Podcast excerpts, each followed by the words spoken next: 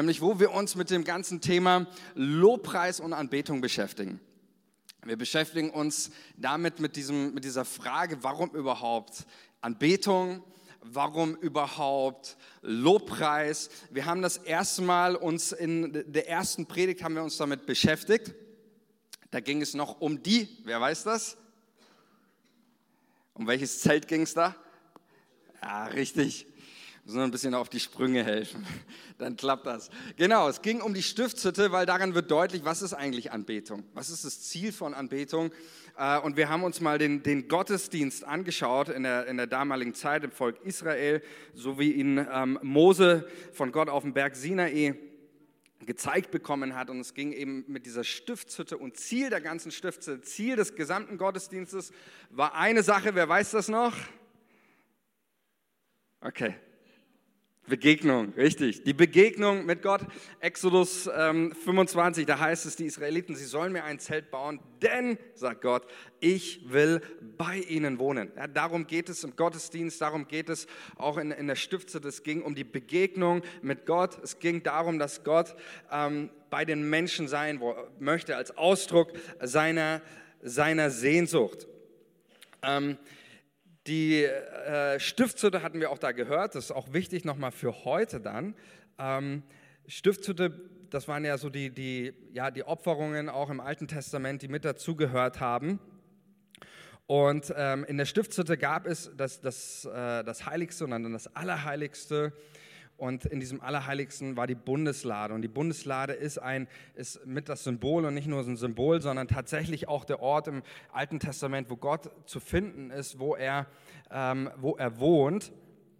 Und da kommen wir gleich darauf noch. Das war so die erste Predigt. Dann sind wir weitergegangen und haben festgestellt, äh, Anbetung hat etwas mit Jesus zu tun, aber Jesus als den König. Wir haben von, auch von den Weisen aus dem Morgenland gehört, die äh, jetzt Weihnachten natürlich äh, die Geschichte, äh, die kennen wir, wo die Weisen aus dem Morgenland äh, hinkommen und sie kommen zu Jesus an die Krippe. Sie sagen, sie, wir sind gekommen, um den König Jesus, um den König der Juden ähm, zu finden und sind gekommen, um ihn anzubeten. Und wir haben ähm, gehört, dass es ganz entscheidend ist für unser Leben, Jesus als den König zu kennen. Jesus ist auch, haben wir auch gehört, Jesus ist Freund und er ist König.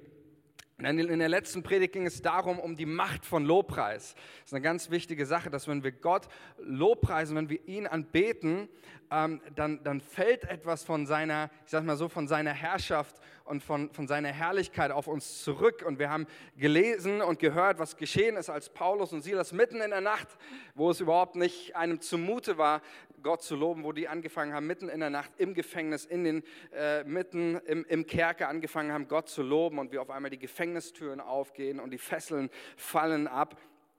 Ähm, auch das war ein ganz wichtiger, wichtiger Bestandteil, weil das ist sehr wichtig, auch wenn wir über König Jesus reden, dann heißt es immer, uns geht es, dann meinen wir damit, uns geht es um Jesus, uns geht es immer um ihn, um, um ihn als König, aber den König Jesus geht es um uns. Das ist ja das Wunderbare an unserem König, an, an diesen, diesen Herrscher, der, sich, der Jesus heißt, dass er, äh, wie er selber sagt, nicht gekommen ist, um, um Menschen zu unterdrücken oder irgendwas, sondern er ist gekommen, um Menschen zu befreien, um sie zu erlösen. Ähm, und deswegen ähm, ging es um, um König Jesus und um das auch um, um seine Herrschaft, die sich auch darin auswirkt, wenn wir ihn loben und ihn preisen. Und wir wollen heute das ganze Thema ein bisschen, bisschen abrunden.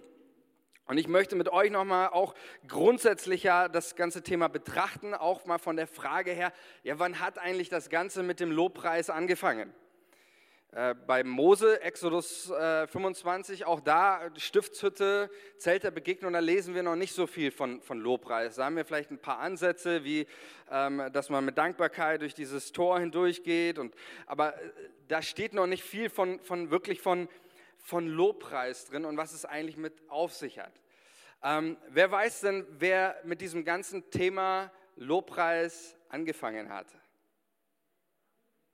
Ich habe es irgendwo gehört. Sei mutiger. Was, Abel? Ja, äh, bestimmt auch, aber ich, ich will lieber einen anderen.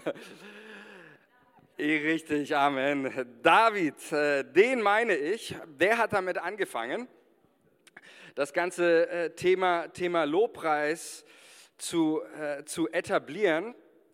Und ich möchte mal so mit euch einsteigen, ähm, bevor wir darauf, darauf eingehen, wie, wie hat David äh, auch den, den damaligen israelitischen Gottesdienst revolutioniert, ähm, glaube ich, sind ein paar Gedanken wichtig zum Verständnis. Erstens das, was ich gerade schon gesagt habe, damals im, Volk Israel gab es diesen Gottesdienst, eben den, äh, der überliefert worden ist aus Exodus 25, wo Gott dem Mose auf dem Berg Sinai begegnet und ihm dann die Stiftshütte zeigt, die er nachbauen soll. Und das ist dann der Gottesdienst mit den verschiedenen Opferungen und alles, was dazugehört. Ähm, hatten wir auch gehört, Brandopferaltar, die, die, äh, die Waschungen, die da durchgeführt worden sind. Und dann ähm, einmal im Jahr durfte der hohe Priester ins Allerheiligste, um für die Schuld des Volkes äh, Sühne und Vergebung zu erwirken.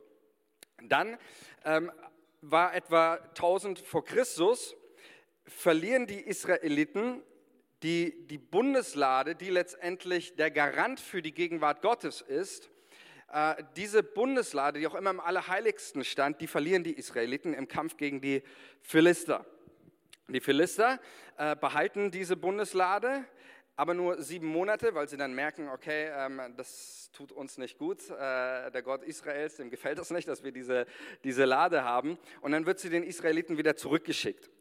Die Bundeslade bleibt, wird aber dann nicht mehr in die Stiftshütte gestellt, sondern wir, wir lesen in der Bibel, dass sie ins Haus Adinadabs in Kirjat Jearim zurückgebracht wird. Und dort steht sie dann mehrere Jahrzehnte und findet keine Beachtung mehr. Das interessiert irgendwie, scheinbar interessiert das keinen mehr, dass es da irgendwie die Bundeslade, Gegenwart Gottes, so, da gab es andere Dinge, die waren viel wichtiger ähm, als das. Und als David, David König wird, ist einer seiner ersten, oder man kann wirklich sagen, das erste, was König David macht, er lässt die Bundeslade, die letztendlich der Garant für die Gegenwart Gottes ist, die lässt er wieder zurückholen. 1. Chronik 13, Vers 3, da heißt es, da sagt David, und lasst uns die Lade unseres Gottes wieder zu uns holen, denn zu den Sa Zeiten Sauls fragten wir nicht nach ihr. Ich finde, das, ist, das drückt schon etwas, etwas ganz Wesentliches auch über, über David aus. Dieses zu den Zeiten Sauls heißt es, da, da haben wir nicht danach gefragt. Gegenwart Gottes, da hat man sich andere Fragen gestellt. Ja, wie kann ich meine Macht erhalten oder wie, wie bauen wir das Königreich weiter aus? Man hat sich mit allem Möglichen beschäftigt, aber man hat nicht danach gefragt, wo ist Gott? Wo ist seine Gegenwart? Und David macht das so deutlich. Sein, sein erster, das Erste, was er als König ähm, hier tut, ist, er bringt die Gegenwart Gottes zurück. Er holt sie wieder zurück. Und, und David war ein Mann, und das ist auch mit so, wird hier so deutlich, ein Mann, der die Gegenwart Gottes liebte. Psalm 26, Vers 8, da sagt auch mal David, Herr, ich liebe die Wohnung deines Hauses und den Wohnort deiner Herrlichkeit. Ich glaube, es ist immer wieder auch, auch für uns so wichtig, dass wir nach Gottes Gegenwart fragen in unserem Leben. So wie David hier auch, wie es dann heißt, so in den Zeiten Sauls, wir, wir fragten nicht danach, es hat uns nicht interessiert. Aber wieder neu auch danach zu fragen, Jesus, wo bist du? Gott, wo bist du mit deiner Herrlichkeit, mit deiner Kraft, mit deiner, mit deiner Gegenwart? Ich glaube, es ist auch für uns als Kirche so wichtig, diese Frage immer wieder zu stellen. Gott, Gott, wo bist du? Wir wollen dich erleben. Wir wollen nicht einfach nur eine nette Zusammenkunft haben. Wir wollen nicht einfach nur uns mit irgendwelchen Dingen beschäftigen, sondern unsere Frage soll immer wieder ganz konkret lauten, Jesus, wir wollen dich erleben. Wir wollen, wir glauben an dein Wort, wir glauben an deinen Heiligen Geist, wir wollen, wollen dich erfahren. Und ähm, dann holt David diese, diese Bundeslade zurück als auch ein Ausdruck seiner Sehnsucht nach der Gegenwart Gottes. Und dann führt David den Gottesdienst, start, er startet den Gottesdienst wieder, er führt ihn wieder ein. Aber David revolutioniert den israelitischen Gottesdienst und das, was Mose bisher ähm, eingeführt hatte, komplett er ergänzt das alte Modell mit etwas, nämlich mit Lobpreis. 1. Chronik 16, 1 bis 6, da können wir lesen, können wir über die Anfänge des Lobpreis im, im Gottesdienst ähm, des Volkes Israel lesen. Da heißt es, David stellte, ähm, heißt es, und sie brachten die Lade Gottes hinein und stellten sie mitten in das Zelt. Das ist übrigens nicht die Stiftshütte, sondern David hat einfach ein Zelt aufgebaut. Es ist nicht die, die, die alte Stiftshütte gewesen, sondern es ist ein Zelt, das David aufgebaut hat. Und er stellte sie mitten in das Zelt, das David für sie aufgerichtet hatte. Und sie opferten Brandopfer und Friedensopfer vor Gott. Und nachdem David die Brandopfer und Friedensopfer vollbracht hatte, segnete er das Volk im Namen des Herrn und er verteilte an jedermann in Israel, an Männer und Frauen je ein Laib Brot, ein Dattelkuchen und ein Rosinkuchen.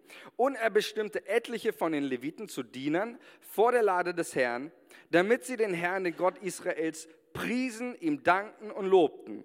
Also David hat richtig Leute angestellt für den Lobpreis. Er hat nicht gesagt, so, ja, wer ist hier, möchte jemand Lobpreis machen, sondern er hat Leute bestimmt, ja, wir lesen das dann auch für den weiteren Tempelbau, hat David der dann, ähm, Salomo hat den Tempel dann erst erst eingeweiht, erst fertig gebaut und, und wir lesen bei David, dass er 4000 Leute angestellt hat für, den, für, den, für professionellen Lobpreisgesang im Tempeldienst. 4000 Leute, stellt euch das mal vor. Wäre cool, oder? Amen. Halleluja, ein Wort des Glaubens. Ich liebe das. Da ist noch was vor uns. 4000 äh, Lobpreisleute angestellt.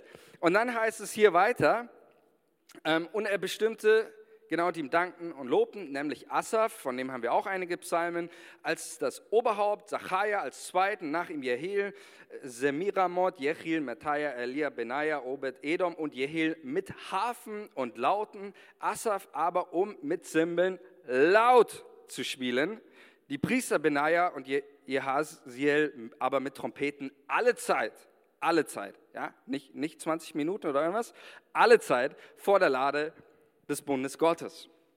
Ja, also David führt das hier ein, auch nochmal ähm, äh, 1. Chronik 16, 37. Heute werde ich ein paar Bibelstellen mal mehr äh, mal hier anwerfen. Wir müssen das auch nicht alles im, im Detail jetzt äh, nachvollziehen. Mir geht es darum, dass wir an diesen Bibelstellen mal ein bisschen einen Einblick, ein Gespür bekommen, auch für, für die Mentalität des Gottesdienstes, die, die, die da gefeiert worden ist. Okay? Ähm, also da heißt es, 1. Chronik 16, 37, so ließ David den Asaf und seine Brüder dort vor der Lade des Bundes des Herrn, um alle Zeit vor der Lade zu dienen, wie es Tag für Tag vorgeschrieben war. Also wie, zunächst einmal nach Vorschrift und mit Heman und Jedutun und die übrigen Auserlesen, die namentlich dazu bestimmt wurden, dem Herrn zu danken, dass seine Gnade ewig währt. Auch wieder, die wurden namentlich da bestimmt. Und mit ihnen, mit Heman, nicht Hermann, Heman und Jedutun waren Trompeten und Zimbeln für die, welche laut spielten und Instrumente für die Lieder Gottes. Also auch hier wird nochmal deutlich, David sagt nicht einfach, wir machen dieses ganze alte Modell mit den Opferungen, das fahren wir einfach so weiter, wie wir das bisher kannten, sondern er bestimmt Leute, er stellt Leute ein, die jetzt hier 24 Stunden am Tag, sieben Tage die Woche hier Lobpreis machen und das Volk anleiten mit allen möglichen Instrumenten und mit ganz äh, hier auch in dem Fall professionellen Musikern, die Leute zum Lobpreis, das Volk zum Lobpreis zu animieren. Und es ist ja eine spannende Frage, warum macht David das eigentlich? Warum, warum gerade Lobpreis? Warum, warum gerade diese Musikinstrumente? Warum hätte, hätte doch irgendwas, weiß nicht, irgendwas anderes einführen können. Aber warum, warum gerade Lobpreis? Und ich finde sehr spannend, wenn man auch, es gibt eine Stelle in, in der Bibel über den König David, über den es heißt, er war ein Mann nach dem Herzen Gottes.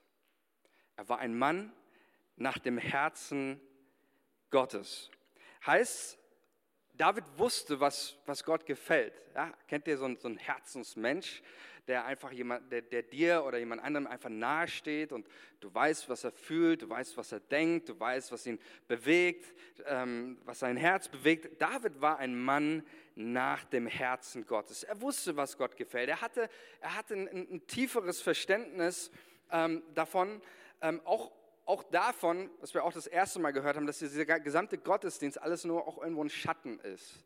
Dass dieser ganze irdische Gottesdienst auch Dinge sind, auf die Gott im, im, im Eigentlichen teilweise gar nicht, gar nicht zielt. Ich nehme euch mal ein, ein Beispiel. Psalm 40, Vers 7, da wird es, wird es sehr schön deutlich. Da sagt David, dir geht es nicht um Schlachtopfer Dir geht es nicht um Schlachtopfer und andere Gaben. Du verlangst keine Brandopfer und Sündopfer von mir. Das hört sich für uns so als Menschen, die Neues Testament, Christen, die wissen, ja, Jesus hat das endgültige Opfer gebracht. Das hört sich so normal an in der damaligen Zeit. Doch sehr wohl hat Gott Brandopfer verlangt. Und David sagt hier, nein, nein, Gott, dir geht es gar nicht darum, sondern offene Ohren hast du mir gegeben, um auf dich zu hören und dir zu gehorchen. David hat ein Gespür dafür, was will Gott eigentlich? Oder einer der, der anderen Stellen, wo das so schön deutlich wird, ähm, aus meiner Sicht auch einer der, der oft falsch, wirklich falsch verstandenen und falsch zitierten Verse, Psalm 51, 18, da heißt es, denn an Schlachtopfern hast du keinen Gefallen. Das ist mal eine krasse Aussage in der, in der alttestamentlichen Zeit. Denn an Schlachtopfern hast du keinen Gefallen. Sonst wollte ich sie dir geben. Brandopfer gefallen dir nicht. Die Opfer, die Gott gefallen, sind ein zerbrochener Geist, ein zerbrochenes und zerschlagenes Herz. Wirst du, o oh Gott, nicht verachten.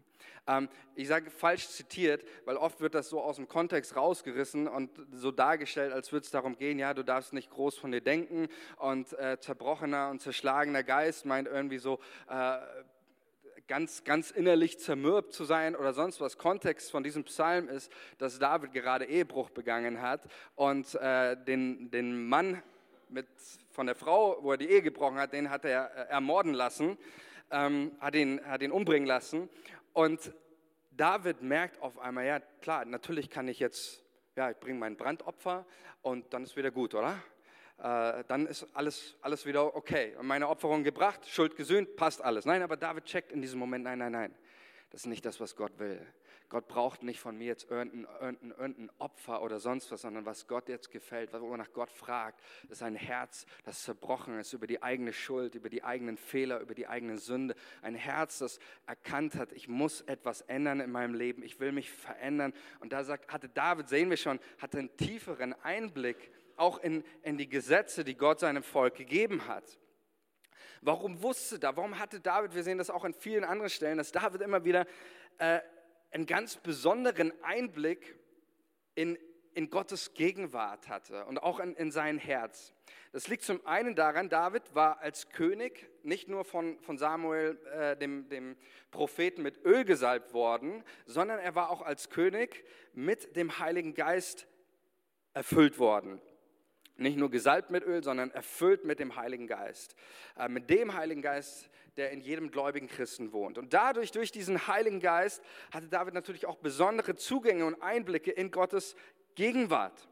Zum Beispiel Psalm 5, Vers 8, da wird das sehr schön deutlich. Da heißt es, ich aber darf, ich aber durch die Fülle deiner Gnade gehe ich in dein Haus.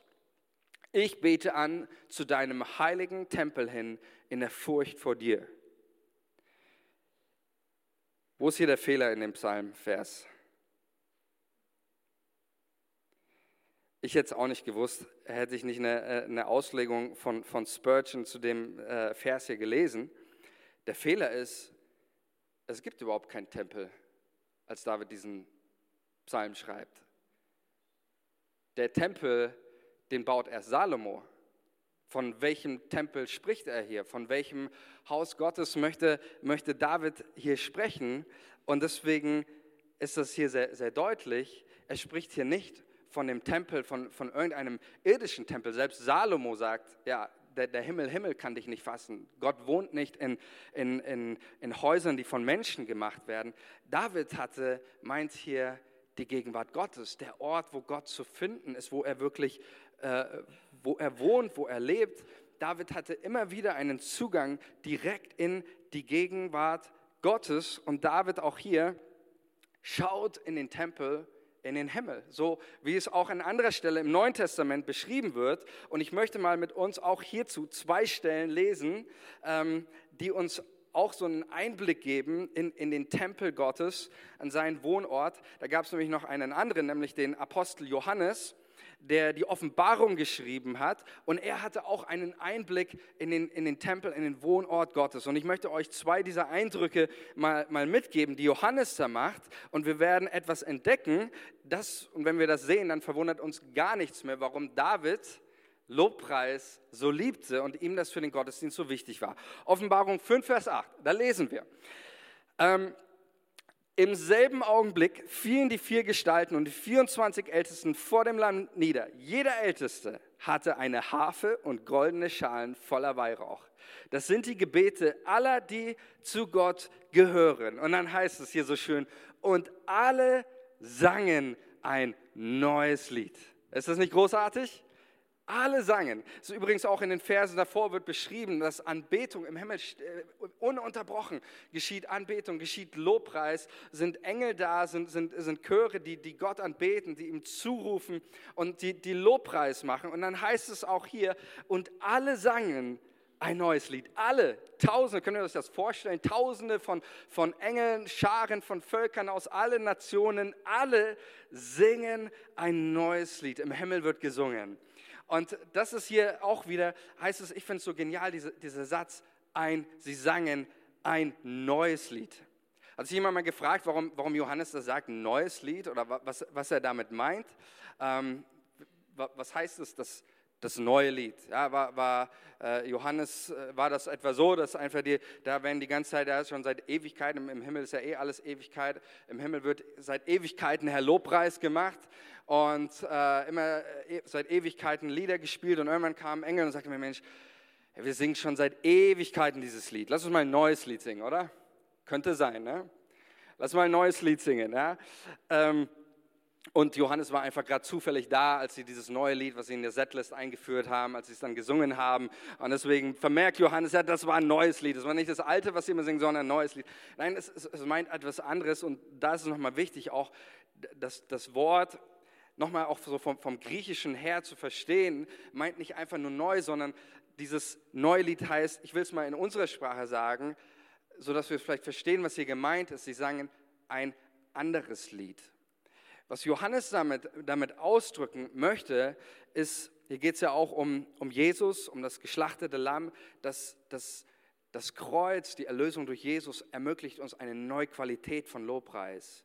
Und dieses neue Lied, meint, sie sagen, sie sagen ein, ein anderes Lied, ähm, will auch damit den Lobpreis abgrenzen von allem anderen musikalischen Gesang, von allem Gesinge, die, die, die es gibt. Und ich glaube, das ist, das ist so wichtig, auch zu verstehen, warum, warum machen wir Lobpreis. Wir haben gesehen, Lobpreis hat etwas, findet in der Gegenwart Gottes statt. Und deswegen, wenn wir Lobpreis machen, dann ist es jedes Mal wie ein neues, ein, ein anderes Lied. Ja, wenn du, wenn du irgendwo singst, wenn du deinem Fußballverein singst, dann ist das toll.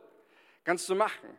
Wenn du deiner Oma ein, Gebur deiner Oma ein Geburtstagsständchen singst, dann ist das nett. Mach das. Ja? Sie freut sich ganz besonders darüber.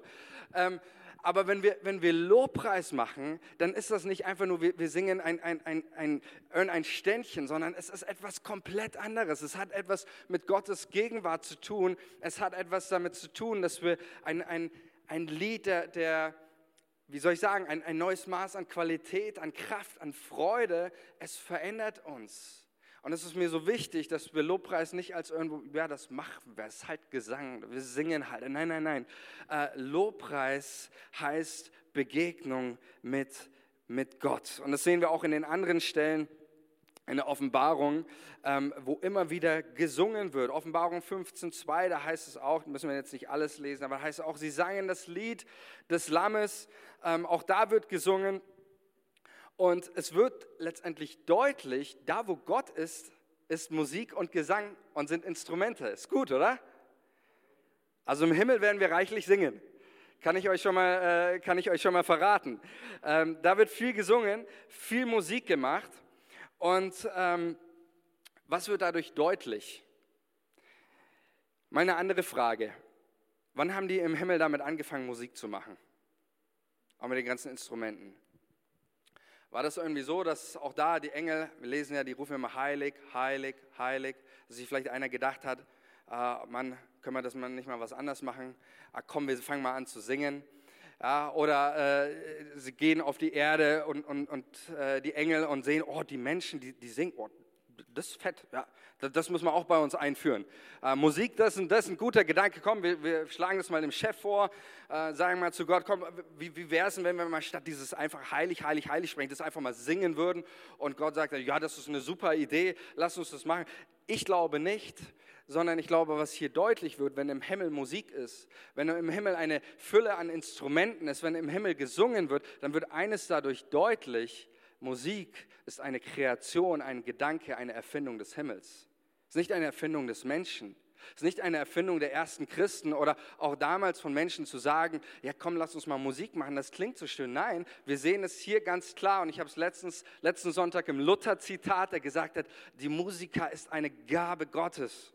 Es ist nicht ein, eine menschliche Erfindung. Die Musik ist eine Idee Gottes und Musik ist im Himmel erschaffen worden, um Gott zu anbeten, um ihm Ehre zu geben.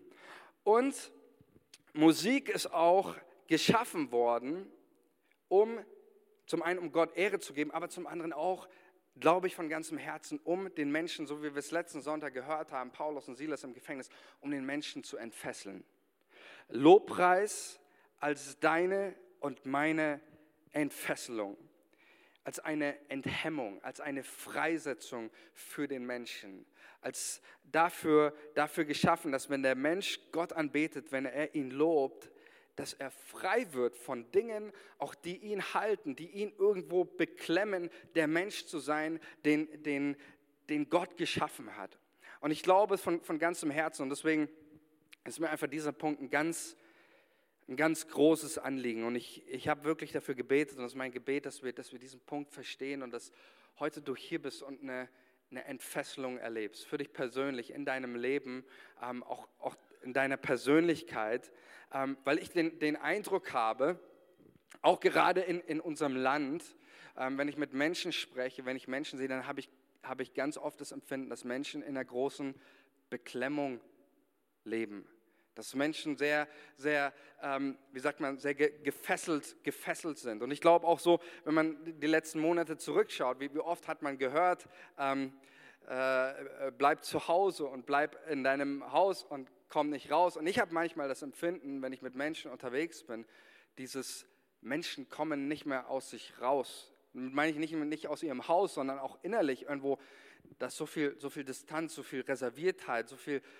so viel innerliche, innerliche Fesseln auch von Menschen. Menschen kommen nicht mehr aus sich, aus sich raus. Und ich glaube tatsächlich auch, dass für uns ähm, Lobpreis eine Entfesselung sein kann. Deiner deiner Persönlichkeit, aber auch deiner vielleicht irgendwo innerlichen Verklemmungen, glaube ich, dass Gott uns Lobpreis geschenkt hat. Und er möchte, dass wir durch den Lobpreis diese, die, die Fesseln, die auch manchmal in uns sind, vielleicht auch an Gedanken, was denkt der andere, was, was denkt er über mich oder äh, wie könnte mein Nachbar reagieren, wenn ich, wenn ich so und so Gott lobe oder wie auch immer, dass all diese Fesseln im Lobpreis abfallen und du erlebst, wie, wie Lobpreis sich zu einem Menschen macht der einfach frei und ich will es mal sagen, unverklemmt und, und nicht behemmt, sondern wirklich frei das lebt, was Gott in sein Herz gelegt hat. Amen.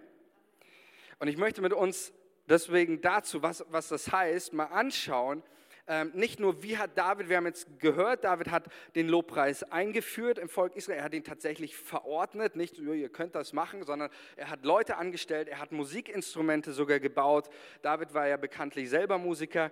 David ging es mit der ganzen Musik nicht um eine Unterhaltung, sondern ihm ging es darum, Menschen in die Gegenwart Gottes zu führen.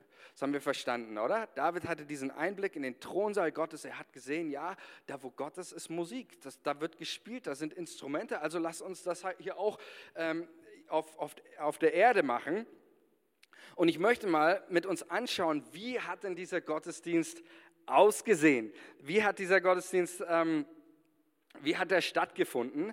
Weil David fordert die Leute nicht einfach nur heraus, Musik zu machen oder Musik als Unterhaltung, sondern David fordert die Menschen und das Volk heraus, mit allem, was sie sind, Lobpreis zu machen. Das finde ich so gigantisch. Ähm, und ich weiß, ich, ich, ich freue mich schon auf das, was jetzt kommt, weil das fordert uns Deutsche heraus. Weil wir Deutschen, wenn wir uns freuen, dann sagen wir, der Deutsche freut sich in seinem Herzen. Stimmt's? Die Bibel ist so viel anders hier und das finde ich so, so genial, äh, dass uns das ein bisschen heute Morgen kitzeln darf. Wie hat David Lobpreis gemacht und wie hat er den Lobpreis verordnet in seinem Volk? Und der erste Punkt, über den ich spreche, und ich weiß, ich werde mir jetzt Feinde machen, aber ich predige das Wort unerschrocken, okay? Das erste, was er verordnet, ist Lautstärke. Okay. Der Applaus ist verhalten, okay. Ich möchte kurz zwei, drei Sätze zu dem Thema sagen. Also, erstmal, egal in welche Gemeinde du kommst, egal welche Denomination, egal ob es von Pfingstbewegung, katholische Kirche, ähm, was auch immer, Lautstärke ist immer ein Thema, oder?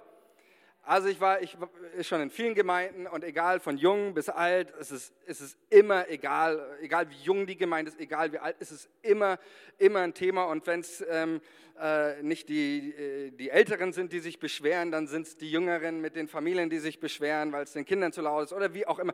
Lautstärke ist eigentlich immer egal, wo du bist. Ich war letztens auch, auch in, wo ich äh, hatte das war in der katholischen Kirche, ähm, hab, hatte ich gepredigt und ähm, da war es auch, äh, als, der, als der Pfarrer dann geredet hat, der Priester hat auch jemand von hinten gerufen, lauter! So, ja, also auch da äh, ist Lautstärke, manchen ist zu laut oder den anderen zu leise. Es ist, es ist immer, immer irgendwo ein, ein Thema.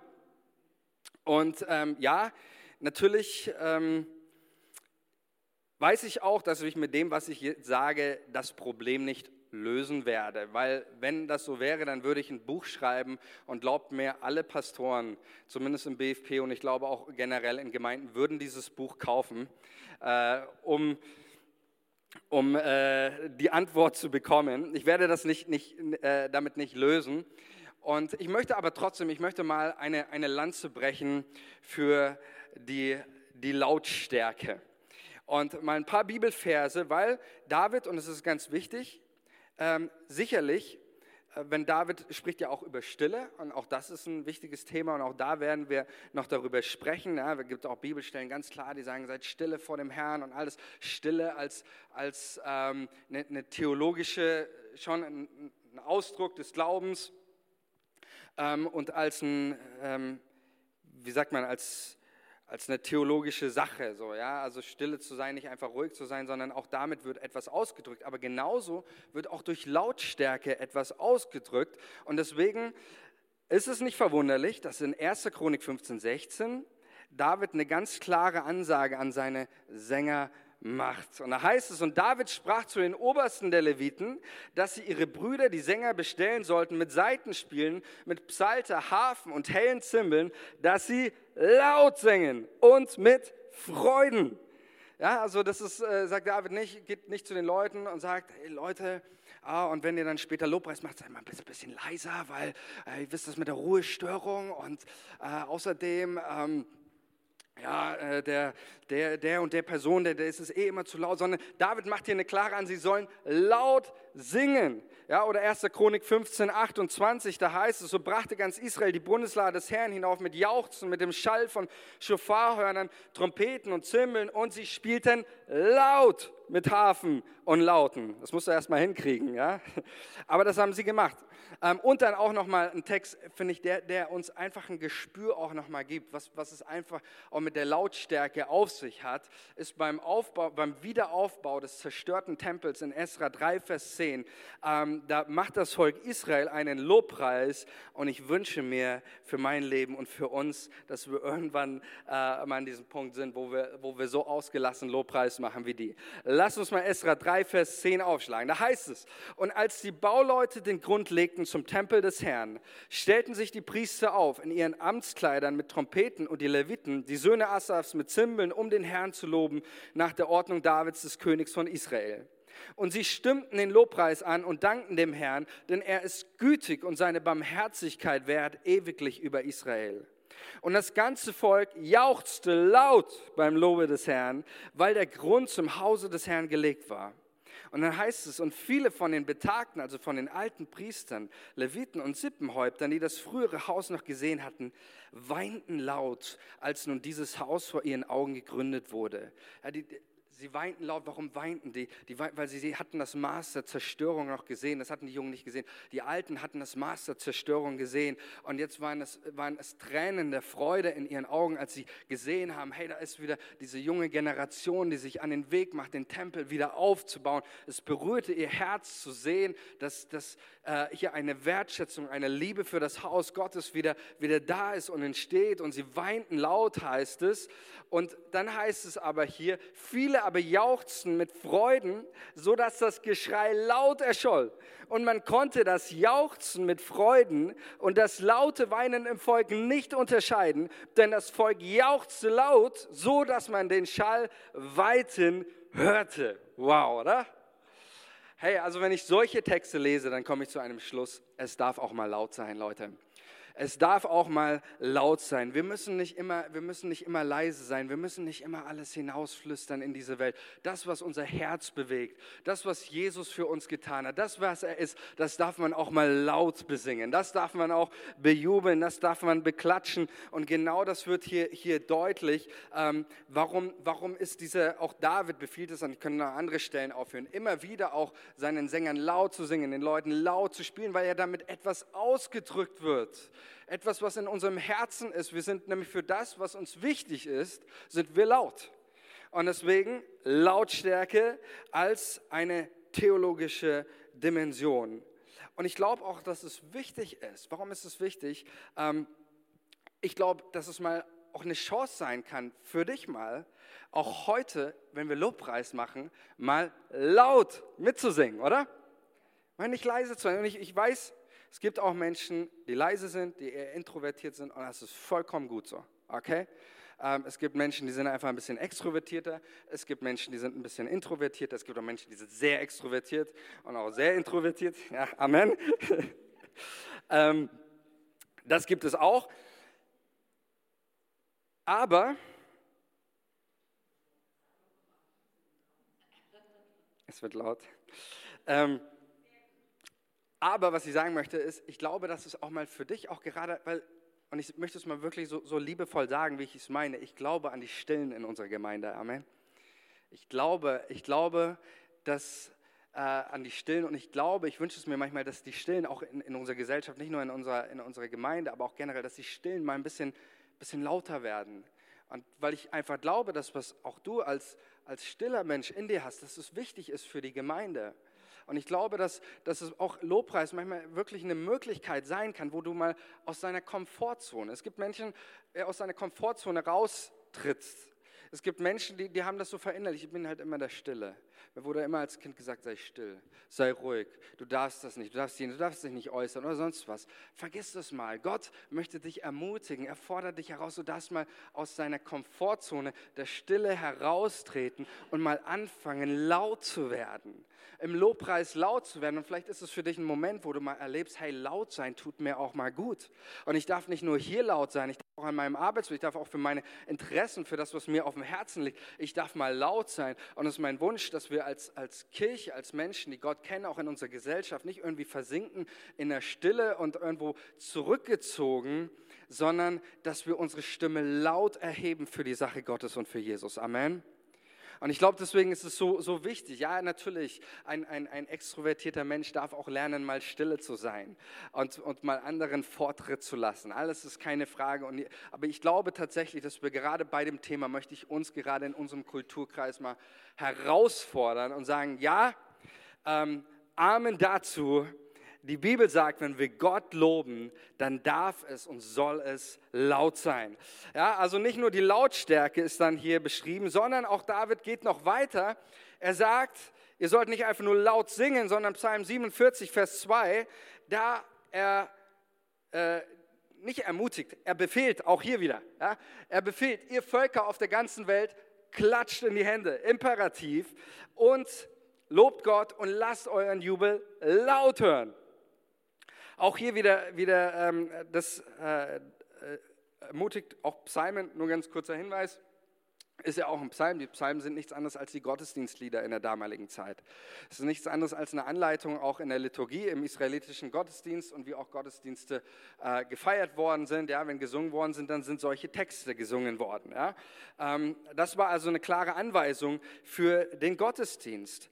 Ähm, oder auch andere Aspekte wie wie Hände heben. Psalm 134, Vers 1 heißt es, wohl an, lobt den Herrn, alle Knechte des Herrn, die ihr steht, des Nachts im Hause des Herrn. Hebt eure Hände auf im Heiligtum und lobt den Herrn. Auch wieder klare Dienstanweisung. Ja, wenn du willst, kannst du machen. Nein, sondern es heißt hier, hebt eure Hände auf im Heiligtum. Oder Psalm 141, Vers 2 sagt David, mein Gebet möge vor dir gelten als ein Räucheropfer, das Aufheben meiner Hände als Abendopfer warum, warum dieses ganze Klatschen, warum dieses ganze Hände heben und warum ist es David so, warum macht er das, warum macht er das für, zu einer Vorschrift für einen Gottesdienst? Hätte ja auch sagen können, du, wenn du in einer persönlichen Zeit bist, dann mach, was du willst, äh, da kannst du das machen. Ähm, aber er macht das tatsächlich zu, einem, zu einer Vorschrift.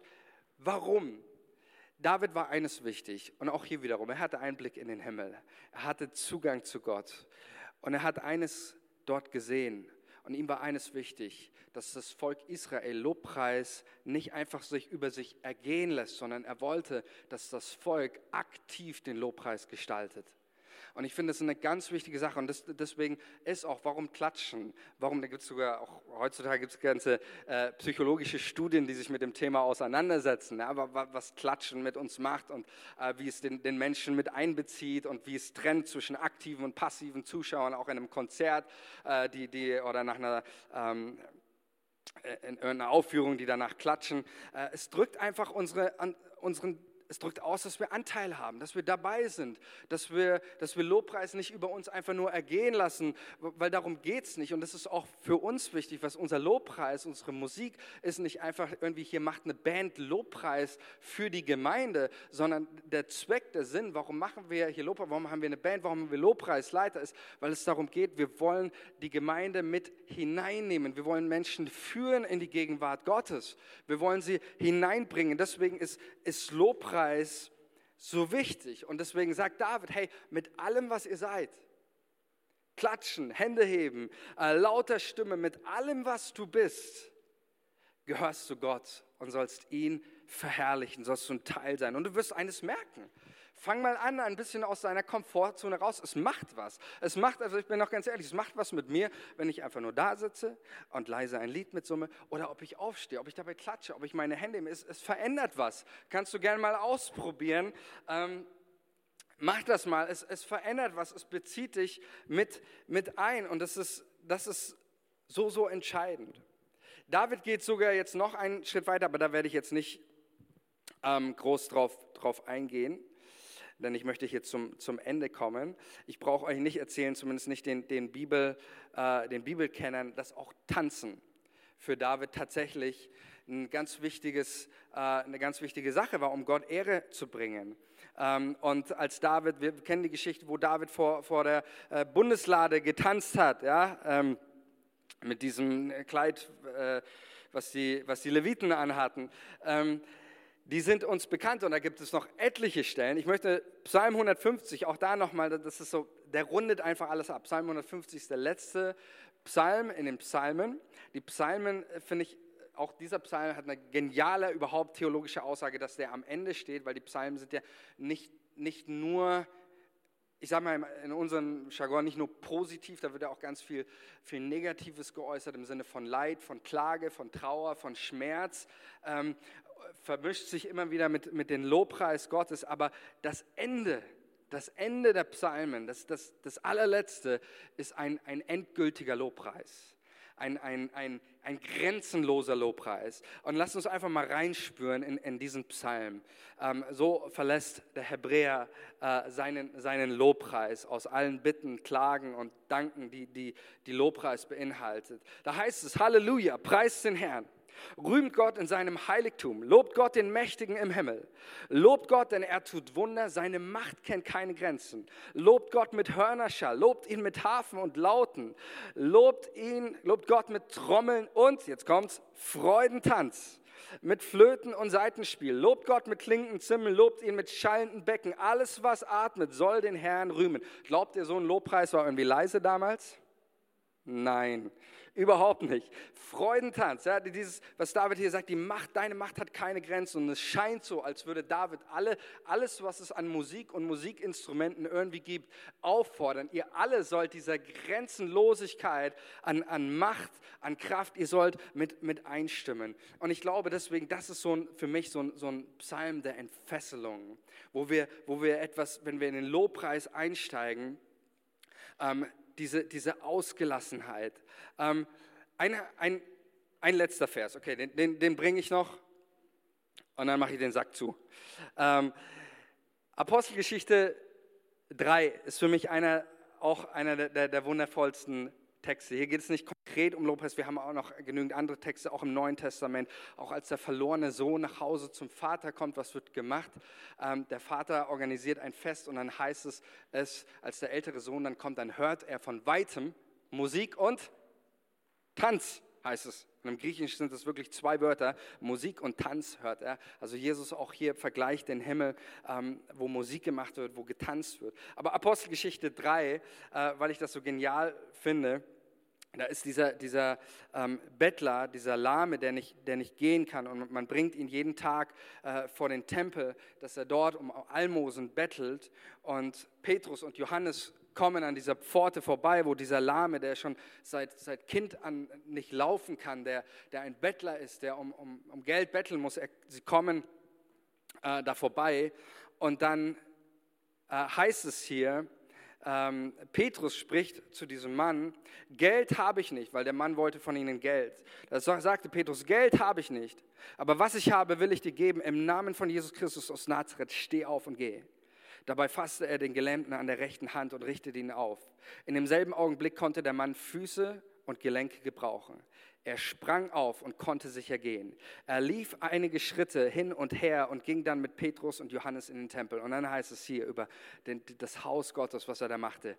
Außer sich vor Freude rannte er umher und sprang in die Luft und lobte Gott. So sahen ihn die anderen Tempelbesucher. Ist das nicht großartig?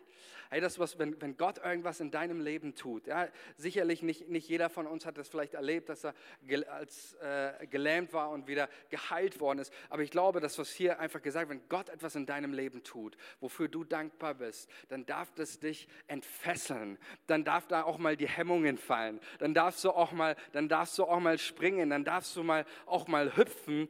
Ähm, das darfst du machen. Amen. Amen. Ein bisschen lauter muss es noch kommen, aber okay. Weil ich weiß ja, jetzt sagen einige zu mir, jetzt sagen einige zu mir, ja Manuel, aber wir Deutschen sind nicht so. Ihr wisst ja, der Deutsche freut sich in seinem Herzen.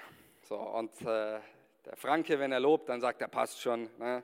Wir sind einfach, äh, wir sind einfach nüchtern. Das ist nicht unsere Kultur, das ist eine ganz andere Mentalität, das sind ganz andere äh, Leute. Und ja, ja, natürlich äh, haben wir unseren Background und äh, hat jeder so seine Kultur und auch deine Kultur, das, was sich prägt, das wirst du auch dein Leben lang irgendwo ähm, an dir haben. Aber ich, ich lasse dieses Argument nicht gelten. Ich lasse es aus zwei, zwei Dingen nicht gelten. Ich lasse es zum einen nicht gelten, weil ich glaube, wir müssen uns die Frage stellen, ja, welche Kultur, von welcher Kultur wollen wir uns denn prägen lassen? Ist unsere eigene Kultur immer maßgeblich oder ist das Wort Gottes für uns maßgeblich? Und hier geht es nicht um eine Kulturfrage, hier geht es ganz klar um eine Ordnung für den Gottesdienst, ähm, die auch immer wieder auch im Neuen Testament auch äh, wiederholt wird, gerade was das Singen betrifft, wo Paulus ganz klar den Gemeinden verordnet, wenn ihr zusammenkommt, dann sollt ihr Lieder singen. Äh, dann sollt ihr geistliches Lieder singen, zur Erbauung, zu ermutigen, in Psalmen einander äh, singen. Ähm, das heißt, ich glaube nicht, dass wir sagen können, ja, das ist nicht unsere Kultur, also äh, lassen wir das mal weg. Nein, ich glaube, dass ja da auch ähm, etwas Gutes darin steckt, dass Gott uns ja gerade durch den Lobpreis und dass man auch aktiv dabei ist, uns herausfordert, mal aus unserer Komfortzone rauszukommen.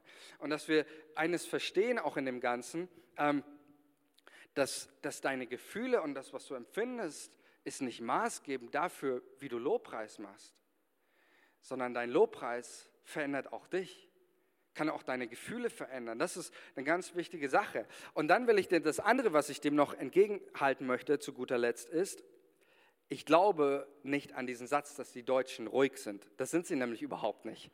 Du musst sie nur an dem richtigen Ort erwischen und zur richtigen Zeit, da können die Deutschen sehr laut sein. Äh, geh mal in ein Fußballstadion am Samstag. Und ich kann mich noch erinnern, äh, wo, wo Deutschland Weltmeister geworden ist.